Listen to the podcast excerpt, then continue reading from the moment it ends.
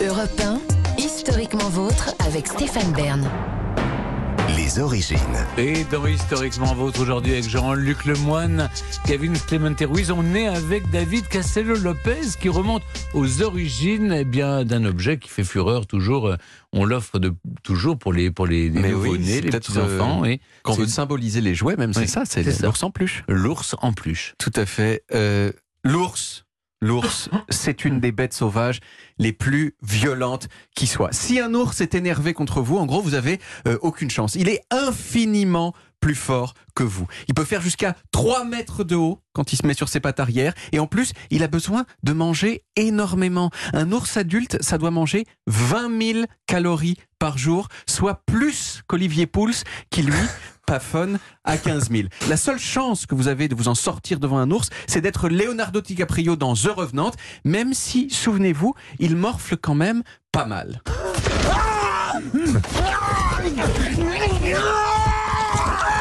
Voilà, alors il s'en sort, mais vous voyez, c'est un petit peu douloureux de se faire attaquer euh, par un ours. Et pourtant, c'est lui, c'est l'ours, cet animal d'une puissance phénoménale que le monde occidental a choisi pour fabriquer ce qui est peut-être le jouet le plus célèbre du monde, l'ours en peluche. Un petit être qui est toujours représenté avec une tête adorable, tout doux et tout sympa. Regardez, j'en ai acheté un en note de frais pour les besoins de cette chronique. Euh, c'est ultra attendrissant, vous voyez. Il a sur le visage une expression, vous voyez, de, de mignonnerie inoffensive euh, incroyable qui donne envie de lui faire des petits câlins.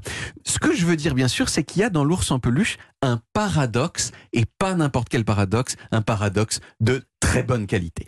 Mais alors, pourquoi ce paradoxe? Qui a eu l'idée de transformer un animal tueur en jouet mignon Eh bien, pour répondre à cette question, il faut remonter 120 ans en arrière aux États-Unis d'Amérique, les USA, les States. En 1902, le président des États-Unis, il s'appelait Theodore Roosevelt. C'était un gros monsieur à moustache, assez compétent et assez viril au sens euh, traditionnel du terme.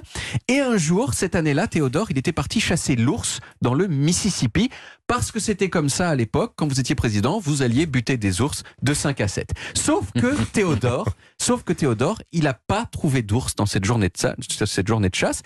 Et comme ça arrive souvent quand une personne importante est déçue, et ben tout le monde autour de lui s'est affairé pour trouver une solution. Je suis sûr que Stéphane, vous connaissez euh, ça très bien. Et ses assistants, et ses Moi, assistants. mon nom veut dire ours, alors j'aime autant mais vous c'est dire. vrai ça. J'aime autant vous dire que moi, on me présente pas des ours à tuer.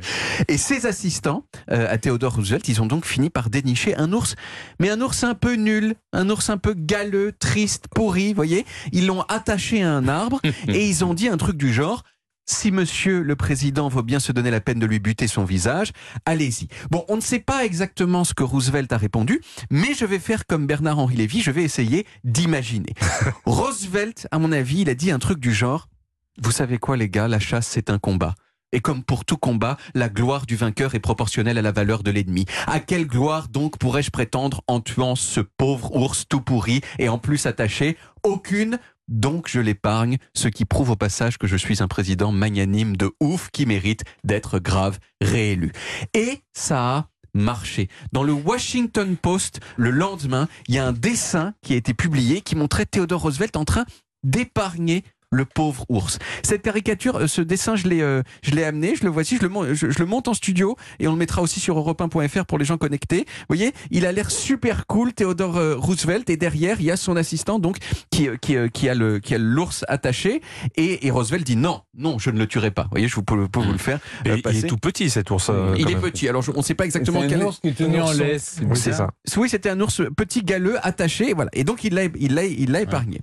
Et dans les jours qui ont suivi, il y a un couple de confiseurs de Brooklyn d'origine russe qui s'appelaient Maurice et Rosa Michtom qui se sont dit, Ah, il y a moyen de faire du merchandising avec ce truc. Alors ils ont confectionné et mis en vente une sorte de mini ours en plus, qui, du- de mini ours en peluche, pardon, qu'ils ont baptisé l'ours de Théodore. Et vous savez quel est le diminutif de Théodore en anglais?